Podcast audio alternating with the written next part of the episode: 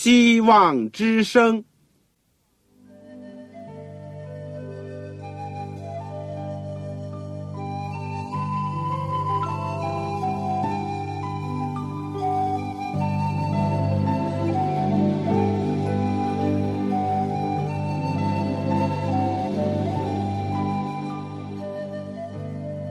各位听众朋友，各位弟兄姐妹，欢迎您收听信徒培训这个节目。教会的兴旺，不单表现为人数众多，更要求教友的素质好。为了使教会真正达到人丁兴旺，有灵性健壮，希望之声特别为广大的信徒制作了信徒培训这个节目，满足主内同工同道的需要。信徒培训由黄牧师主讲，将有多种课程推出，欢迎弟兄姐妹们踊跃参加。下面我们就把节目时间交给黄牧师。各位亲爱的弟兄姐妹、组内的同工同道，你们好，我是旺草，欢迎你们收听我们希望之声的信徒培训节目。我们这一阶段都是学习保罗的书信。而最近呢，我们是学习教母书信。教母书信，大家都已经知道有提摩太前书、后书、提多书，也可以加上腓利门书。我们今天会学习提摩太前书的最后一章，也就是第六章。我想在我们学习之前，让我们一起祷告。亲爱的天父，我们谢谢你，今天又有机会借着空中的电波和四面八方的我们的弟兄姐妹、我们的同工同道以及我们的朋友一起学习你的话语。谢谢主过去的保守、带领和赐福，谢谢圣灵在我们的心中工作。你也常常的。光照我们，提醒我们，劝勉我们，鼓励我们，安慰我们。为着所有这一切，我们感谢你。今天，我们愿意在你面前做你的仆人，受你的差派，能够管理家里的人，以及按时分粮给有需要的人。愿主使我们能够做一个忠心有见识的仆人。使我们做一个无愧的工人，主啊，帮助我们，因为我们知道自己软弱、自己的缺少、自己的需要。我们也知道环境当中所有的困难，不论是压力，或者是阻力，或者是引诱力。求主保守我们，坚固我们在你的磐石里面。天父，我今天恳求你赐恩给各地各方的教会。我们的父老弟兄姐妹，尤其是愿意献身为你工作的人，天父愿你的恩大大的与他们同在。求主垂听我们的祷告。我们当中如果有身体软弱的，愿主按照你圣善的旨意，能够医治我们；心灵有困惑有斗争的，愿你能够使我们在你那里看见亮光，得着释放。灵性上。有软弱的或者倒退的，求主补足刚强，求主特别保守你自己的仆人，在地上能够荣耀你，垂听我们的祷告，奉主耶稣圣名，阿门。弟兄姐妹，你手边有圣经呢，就请您打开提摩太前书第六章。我顺便讲一讲呢，就是说。你们当中如果还没有圣经，当然一般来讲，如果是对这个义工或者是为主工作的人呢，你手边一定已经有了圣经。但如果是你是参加我们的课程，而手边呢又还没有一本圣经的话呢，你可以来信告诉我。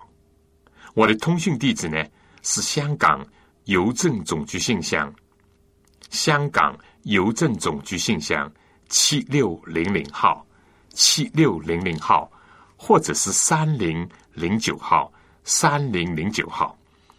你写“望草收”，望就是我们希望之声的望，潮水的潮。当然，不要忘记了在信封上写清楚你的姓名、回邮地址和邮编的号码。如果你有传真机或者是传真方便的话，也可以使用我们的传真服务。我们的号码是，请你记下：八五二二四五七六零一九。我重复一次：八五二二四五七六零一九。我收到你的信，我就会尽快的想方设法，免费的为你提供一本圣经。好了，我们现在就看这个第六章。但是我想呢，在讲第六章之前呢，我非常简单的再复习一下。我们第六章呢，已经是来到了提摩太前书最后的一章。呃，我想这个内容呢，跟第五章一样，是继续讨论传道者的各种人际关系。和自律的关系，在上一课里面，我们已经研究了一个传道人如何对待教会当中的男女老幼，其中呢，特别详细的谈到了怎么样处理教会的寡妇的需要，以及控告长老的问题。今天呢，我们要讲到主人跟仆人的关系。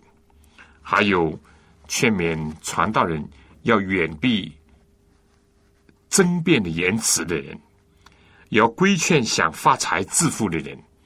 最后呢，是对提摩太作为一个传道者，自己应当如何的规范自己。好，我们看第一、第二节，第六章第一、第二节讲到主人和仆人的关系。这里说。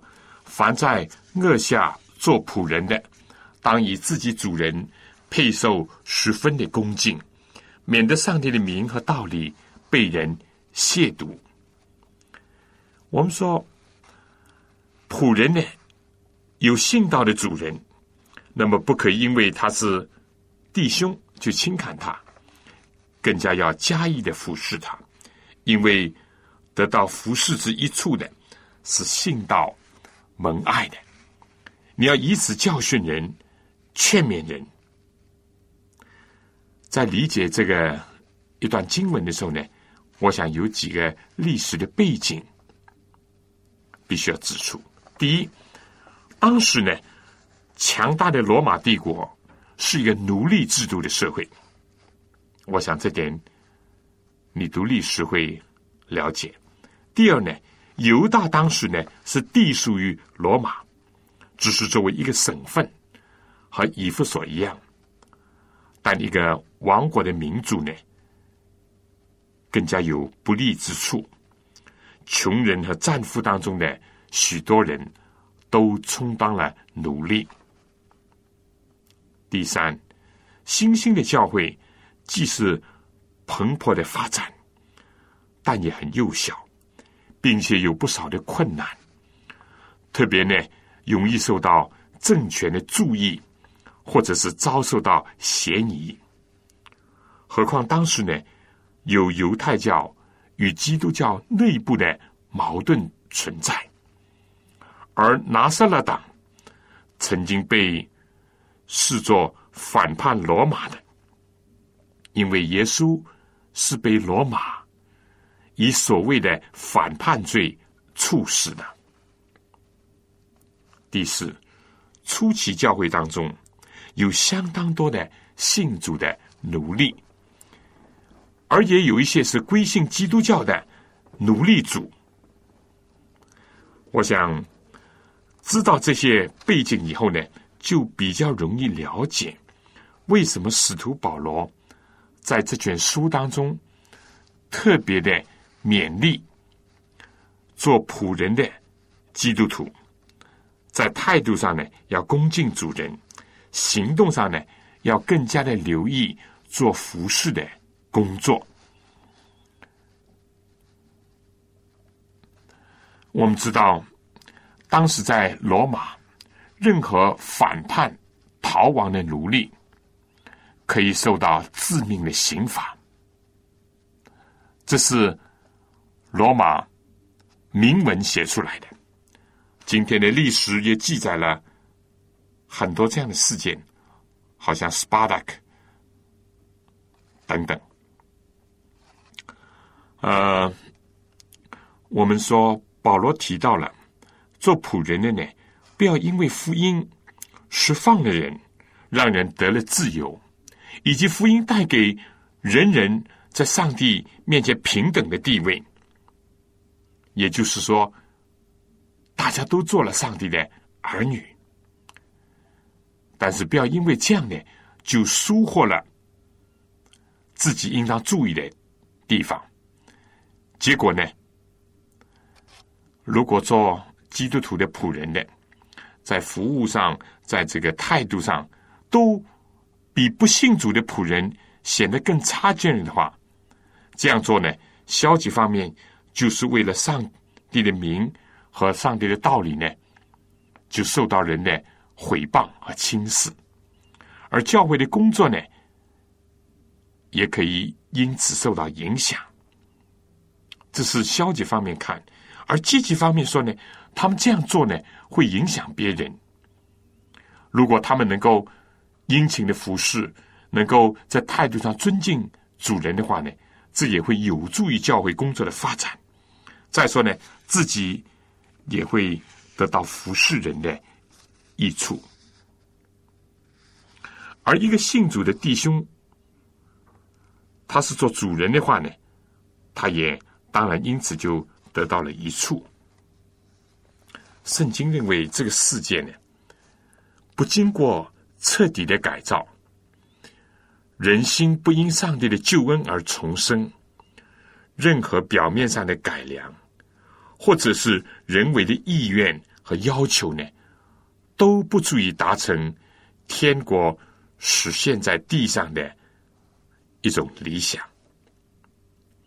基督教的使命是要从信仰的根本上，在调整人和上帝关系的基础上，再来调整人和人之间的关系。基督教宣扬在主里面没有肤色、性别、阶级等优越卑劣之分。四海之内皆兄弟，而且他们都一起指望一个有意居住在其中的新天新地会来到。但同时呢，仍然认为，或者说要容忍现成的社会的法规制度，在不违背上帝命令的前提下，要人。尊重他，顺服他。圣经也叫人不用暴力去反对，或者是摧毁那些哪怕是基督教所并不赞同的事物。我们以后在研究腓利门书的时候，我们会看到了这方面具体的事例和应用。而在其他保罗的书信，比如说在以弗所书第六章，保罗除了提到仆人的本分呢，也提到了主人的本分。公平的，保罗这样说：你们做主人的带仆人，也是一理一个道理，不要威吓他们，因为知道他们和你们同有一位。主在天上，他并不偏待人，所以不论是为奴的，是自主的，都必按照所行的得主的赏赐。在格林多前书第七章，保罗又进一步的说：个人蒙召的时候是什么身份，人要守住这身份。你是做奴仆蒙召的吗？不要因此忧虑。若能以自由，就求自由更好。因为做奴仆蒙召于主的，就是主所设放的人；做自由的人蒙召的，就是基督的奴仆。你们是重价买来的，不要做人的奴仆。弟兄们，你们个人蒙召的时候是什么身份？人要在上帝面前守住这身份。基督教呢，不主张无政府主义，也不颠覆现存的任何社会制度。基督教只宣扬福音，促成上帝的国来到，同时呢，勉励人在这世界上过好今生，热爱生活，努力工作，殷勤学习，尽力的助人，以及解救病危。这段提摩太前书第六章。第一到第二节的经文呢，在劳工运动高涨的今天，或各种政治宣传盛行的时候，有时会被误解或者是曲解，有时会被利用或者是错用，所以用一点点的时间来阐述它呢，这是非常必要的。这个六章第二节的下半段。可以说是对这个第一章起直到现在所讲的一个结束语。保罗嘱咐提摩太要以这些教训人勉励人，但有些人呢可能会否定这些教训，而这些教训呢既是纯正又合乎生活的境前，那。什么人反对以及否定这些呢？好了，我们现在就来到了六章第三到第五节。这里呢，再一次的提到要注意等人。在我们讲解注意哪一等人之前，我请大家先听一首歌。时刻需要做。我要主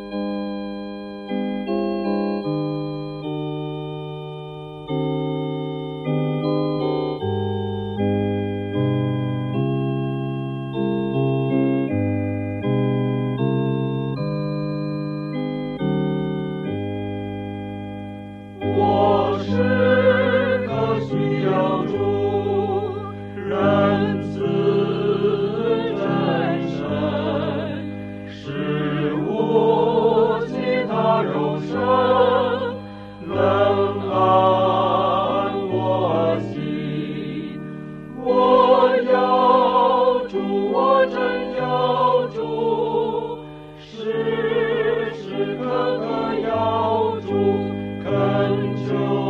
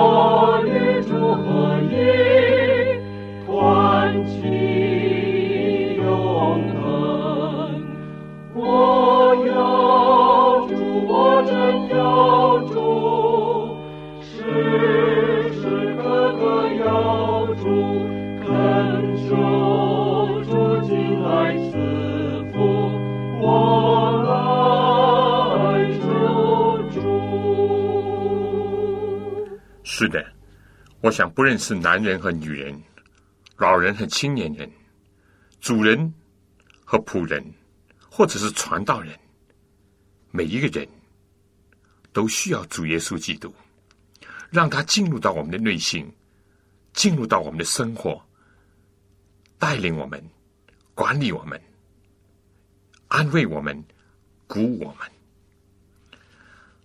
下面六章第三到第五节呢，就是要提摩太注意一等人，这等人呢，就是传异教、不服从我们主耶稣基督纯正的话与那合乎敬虔道理的人。从书信一开始就可以看到，保罗为什么要把提摩太留在以弗所呢？就是要抵制那些传异教者的影响。不论他们传的是什么，包括荒谬无凭的话语了，或者是日中于无穷的家谱了，或者是拗解律法的作用了，或者是像徐米乃、亚历山大那样那人丢弃良心、败坏真道，所复活的事情已经过去了，或者是传鬼魔的道理，禁止人嫁娶，以及。婚事等等，也有人假借着福音使人自由，而导致人混乱，或者是流俗，或者是放荡。用今天的话呢，就说打着妇女解放、性解放，或者是利用这个族谱的关系等等，带着敏感的政治性的问题来制造事端了。所有这些。都要防备。总之，所有这些传其他教训的，都不外乎什么呢？首先，就在道理上偏离以及不服从主耶稣基督纯正的话。第二呢，都会引起生活上不敬虔的一个后果，因为信仰教义。和生活实践呢是有联系的，所以要远避那些足以引起混乱的东西，不论是教育也好，什么提倡也好。但是如果我们这个追根究底呢，到底什么原因呢？在第六章第四、第五节里面就指出了它的根在哪里。第一是自高自大，实质呢？又是很可笑的，因为这样传异端的人呢，是一无所知，既自高自大，又一无所知，那怎么办呢？就只好专好问难，争辩言辞了。传道者，尤其是青年传道者呢，不要白费时间、精力和口实。去和这些人周旋应付，如果受试探这样去做的话呢，只会因着他们所言所行，结果就生出嫉妒、纷争、毁谤、妄疑，并呢坏了心属实上真理之人的真境。真理呢是要研讨的，因为讨论呢。出真知，但争辩呢，只会显出人的无知，结果就是指手画脚、提名道姓，你来互相攻击或者是控告。所以这个根本呢，就是自高自大，又非常的盲目。我记得有个老牧师，这个他以前在黑板上写了一个字，他说：“你们知道这个中国的臭字怎么写吗？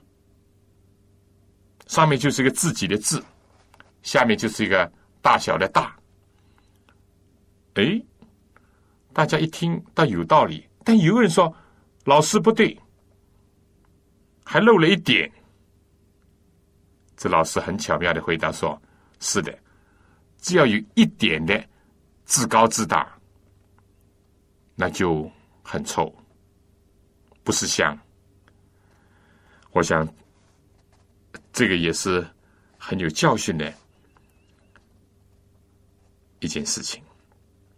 而传异端的第二个心理根源呢，是贪财，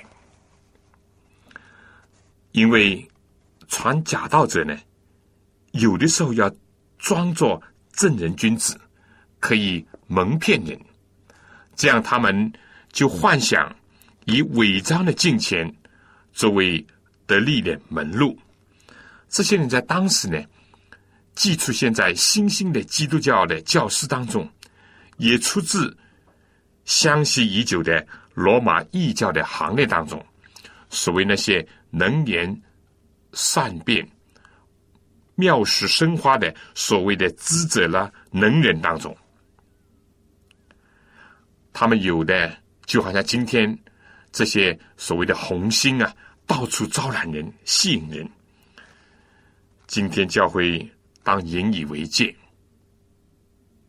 聚会呢，不应当是看作什么呢？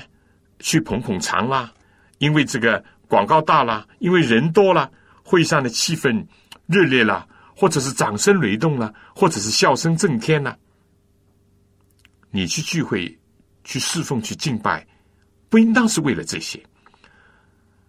首先，应当看一看，是不是在传真理，在传福音，是不是道指人度一种敬虔的生活。有些所谓有名望的电视布道家，就好像现在已被揭露的美国的杰米·贝克，都是以口才、辞令。加上福音的字句或者招牌作为得力的途径，名利是他们的原动力，而不是基督的爱在激励他们。他们不是传基督为主，而是传自己。结果呢，自己往往是腐化、堕落、身败名裂。既毒害众人，也半点信徒和社会上的人。我想这些我们要切切的记住。为什么教会里面有的时候有不和睦、分党结派，而过了一阵又发现有些离弃的信仰，甚至生活上堕落呢？在这里都可以找到一些根子。但愿意每个信徒、每个传道人，都要警惕，都要有属灵的眼光。以下呢，使徒保罗又写出了一段非常重要的钱财观。我想，这个对我们今天以金钱至上、一切向前看齐的。东西方社会以及其中息息相关的人来讲，包括对教会和传道人呢，都有很重要的教训。我想，请大家再听首短歌：“活着不再是我。”我们必须要把握这一点。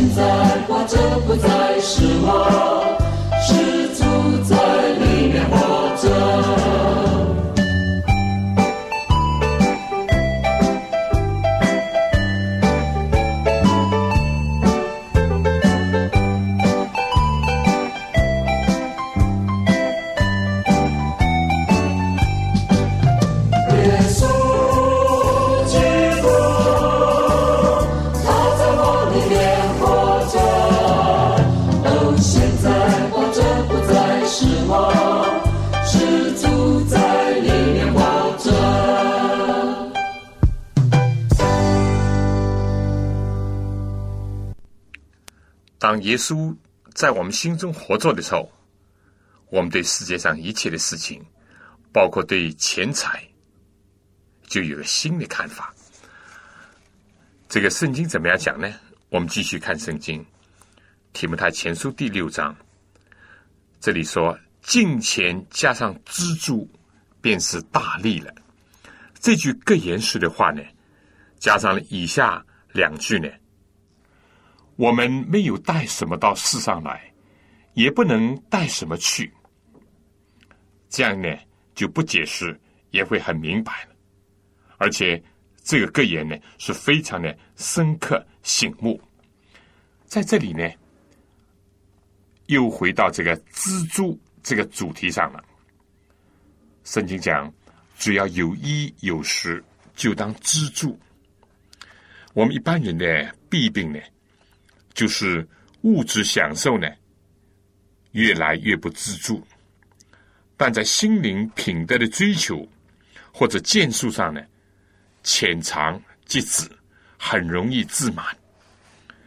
只是经验告诉人，物质上越多越不满足，而知足呢，越知足越快乐。而灵性品格上的追求呢，正相反。这个人如果是固步自封，结果就越来越。盲目自满，也不能够得着丰满。虽然我们说生不带来，死不带去，是没有人能够反驳的老古话，又是铁一般的一个事实。但在花花绿绿的世界和琳琅满目的商品面前，很多人都像患上了健忘症。或者成了瞎眼的人，其实也可以说，真是被这个世界的神弄瞎了心眼。保罗时代的斯多亚派，这个连伊比鸠鲁哲学的创立者也谈论蜘蛛，但我们知道，蜘蛛不是来自身外之物，而是存在内心的。一个人的内心如果没有从上帝那儿来的爱，没有一种和上帝和人亲密友善的关系，没有永恒的光投射在我们这个城市道路的阴影上，人的心怎么能够知足呢？而不知足，又怎么能够快活呢？不快活，又怎么能够心满意足呢？主耶稣因为人类的沦亡丧死，天上晶晶的街道珍珠门对他没有吸引力，而主耶稣为了爱来到了世界上，为了接通上帝和人的通道，为了恢复神人之间的关系，马槽木匠的家庭。臭名昭著的拿撒勒小镇，最后死在十字架上。耶稣还是心满意足。圣经讲，他本是富足，却为我们成为贫穷，叫我们因他的贫穷可以成为富足。基督徒就是要学基督，基督的宗谱呢，就是要效法他的主，学会知足。要知道，物质上资助的人才是最富足的人。人如果不是这样呢？保罗接着就在提摩太前书第六章第九到第十节里面指出的，那些想要发财的人，就陷在迷惑、落在网络和许多无知有害的私欲里，叫人沉在败坏和。灭亡中，中国的俗语不是说“鸟为食亡，人为财死”吗？这个很形象，也有很深刻的教训。但比导致肉身死亡更加可怕的是良心的死亡以及永生的失落。这在世界，甚至在教会当中，也是屡见不鲜的。圣经当中的巴兰、假先知，以及使徒时代的亚拿尼亚、撒菲拉，当然更加有耶稣的门徒犹大。所有这些都是前车之鉴。我们发现到头来，并不是有钱能使鬼推磨，反而是这个贪图财力呢，自己结果就被财神牵着鼻子步入魔鬼之乡，身心备受折磨。是的。圣经没有讲钱财是万恶之根，但圣经确实是讲贪财是万恶之根。有人贪恋钱财，就被引诱离了真道，用许多愁苦把自己刺透了。钱财本身既不是罪恶，我想呢，就要看你是怎么得来的，以及怎么去花，怎么去用。但贪财呢，确实只是迈向无边苦海的第一步。可叹今天多少人只想追求金钱，甚至于不顾良心、不顾人情公德，果发天理。有的是拜倒在马门，也就是财神的脚前的人；有的是物质上富足，但心灵上非常贫穷的人。老底家教会的光景，也就是这样。保罗在末世的危险的清单当中，除了首先提到人要专顾自己，紧接着就说末世的时候人要贪爱钱财。今天上帝的儿女，特别是主的仆人，应该注意，并且发出一个。及时的信息和严肃的警告。我想下面请大家听一首歌，《用功成圣》。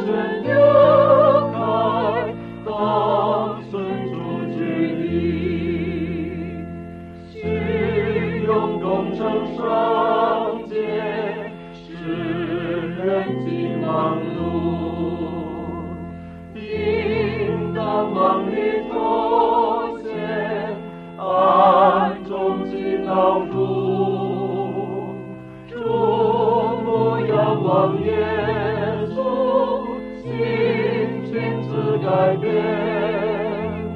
世人在我眼心的间。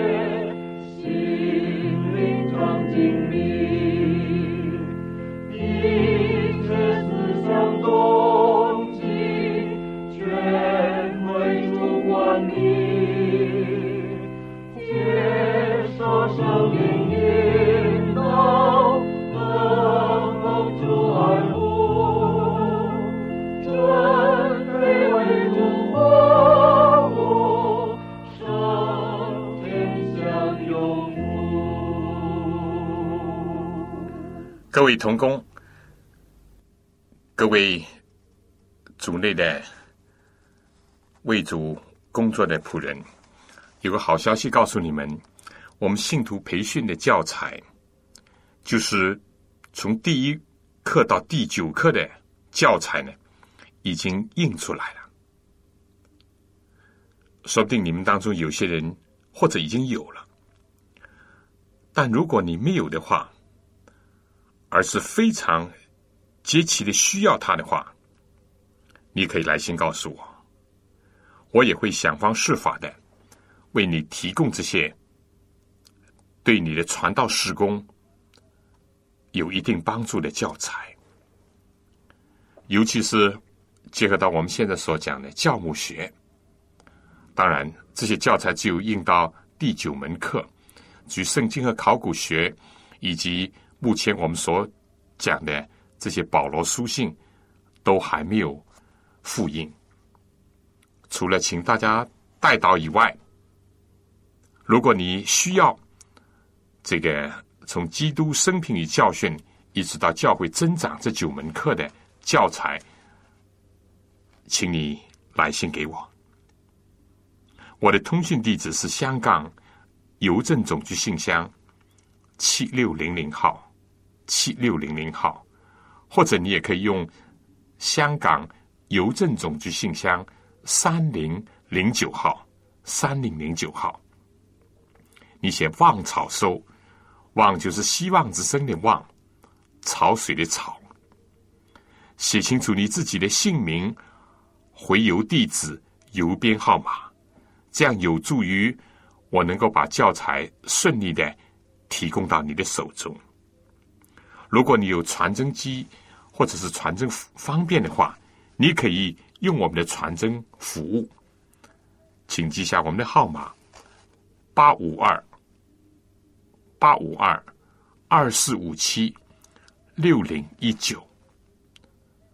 当我收到你们的信息，我会尽可能的，也尽快的为你提供这些。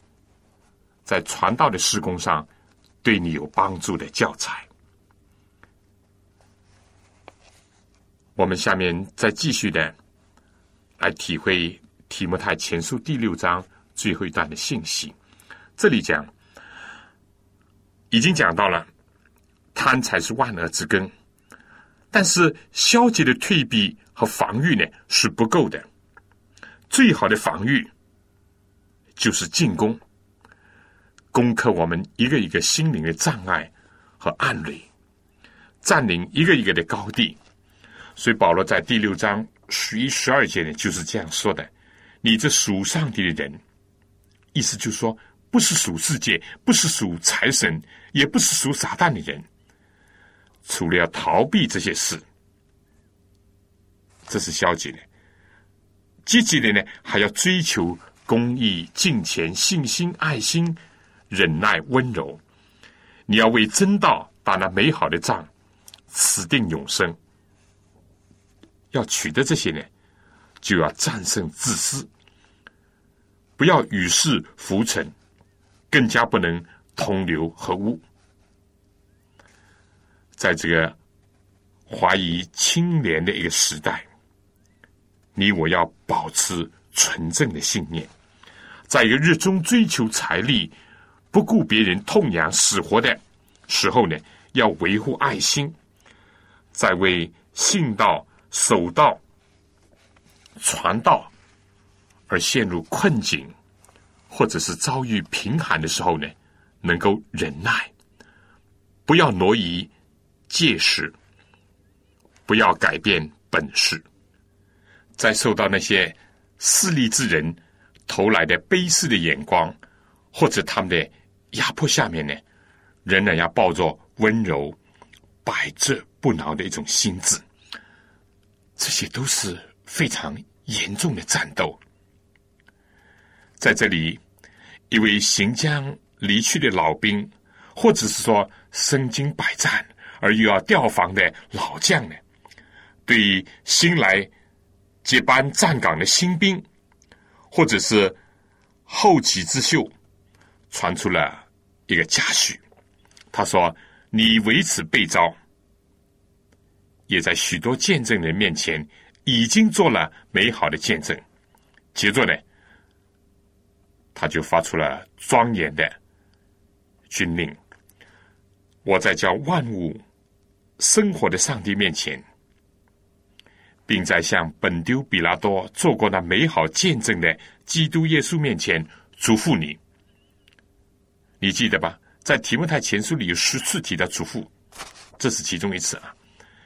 要守着命令，毫不玷污，无可指责，直到我们的主耶稣基督显现。到了日期，那可称颂独有全能的万王之王、万主之主，就是那独一不死。住在人不能靠近的光里，是人未曾看见，也是不能看见的，要将它显明出来。但愿尊贵和永远的全能都归给他。阿门。看来提摩太呢是一个性格有点柔弱的人，非但是身体不是很强壮，但保罗在基督的恩典当中呢，看他是一个属于上帝的人，是基督得胜的旌旗下的一员。并且和历代圣徒站在同一个阵营当中，他既要他逃避罪恶，更加要他追求信德，甚至于要他针锋相对的与罪恶搏斗，更要为真道打了美好的仗。这就是他人生的意义和被征召来的一个目的。而且提摩太呢，也确实有了美好的战绩。在许多人面前呢，已经做了美好的见证。今天他再要受命，首先保罗向提摩太指出，上帝是叫万物生存的一个生命之源，人离了他，就根本没有生存的可能以及生活的价值。其次呢，保罗也特别提到了主耶稣基督呢，是在。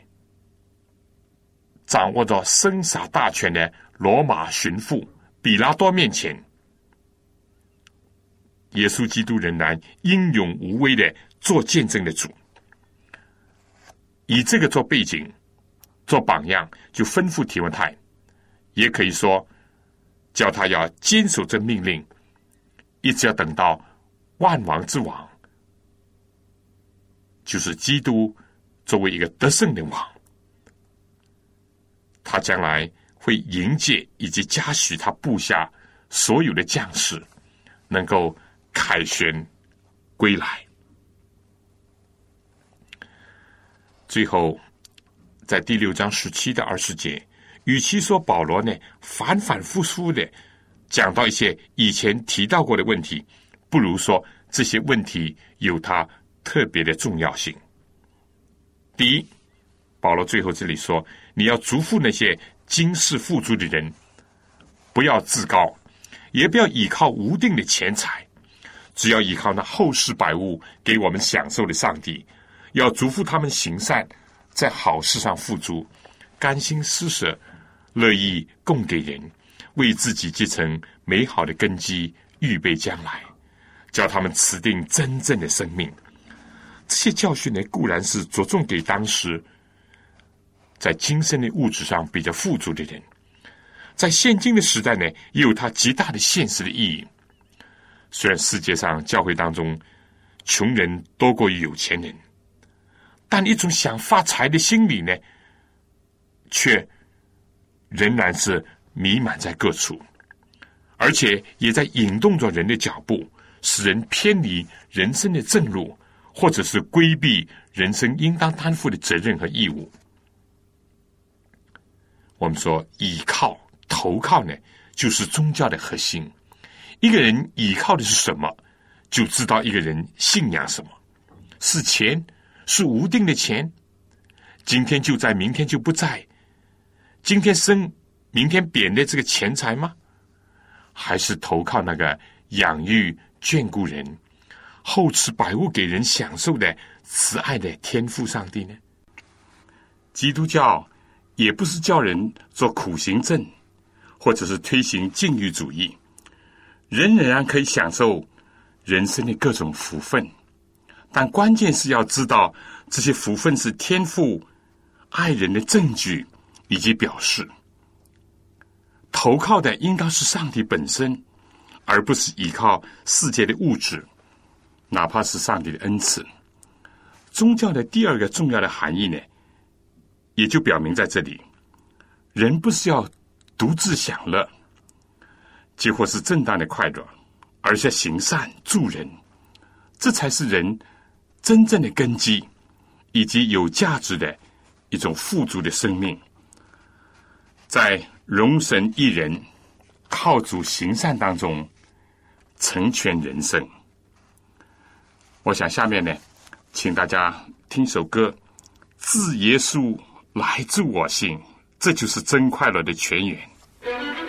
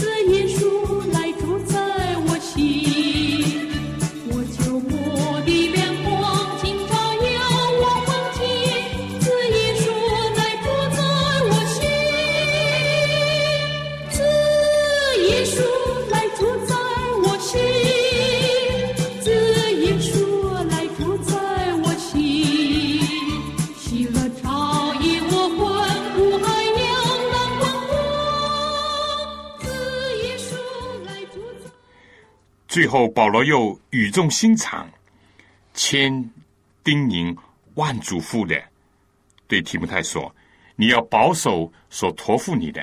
另外，就是呢，要躲避世俗的虚谈和那敌真道、似是而非的学问，因为已经有人自称有这学问，就偏离了真道。这个教训不单单是对当日年轻的教会工作者有它的重要性。”在今天二十世纪，人高抬知识过于信仰，崇尚学位，这个过于灵性生命，看重人的学问过于上帝的启示，轻谈五花八门的学说主义理论，而疏忽实际的敬虔、艰苦的钻研圣经以及脚踏实地的工作的时候，有它的重要性。青年人特别要留心，结尾是愿恩惠常与你们同在。是的，离开了主的恩惠，没有人能够站立，没有人能够为主做忠心的指示。亲爱的弟兄姐妹，这个教牧书信提摩太前书呢，我们谢谢主，就初步的研究到这里。在我们过去，我们一共讲了六题。提摩太前书有六章，我们也讲了六题，有总论啦，有关于这个福音和律法的合宜的使用了，关于祷告和仪态的问题了，关于长老和执事的资格要求了，还有基督论、教会论，以及一个传道人怎么样言教、身教、救己救人，最后是传道人怎么样的处理各种复杂的人际关系和自律的问题。我们谢谢主，在圣经当中呢留下了教母书信，其中就是提摩太前书，在今天对我们蛮有教训、启发和属灵的光照。求主继续引导我们研究提摩太的后书，并差派圣灵引导我们进入他要我们进入的明白的一切真理当中去，也让我们知道在上帝的家中应当如此行。使我们在基督福临前做一个忠心有见识的仆人，为主人所派管理家里的人，按时分粮给他们。阿门。好了，下次同样的时间呢，我们再在空中相会。如果你在听课的当中有什么疑问，或者有什么好的心得分享，又或者你需要一本圣经。以及信徒培训的教材的话呢，就请您来信给我，写旺草收。另外，不要忘记写你自己的姓名、回邮地址、邮编号码。好，愿主赐福给您，您的教诲。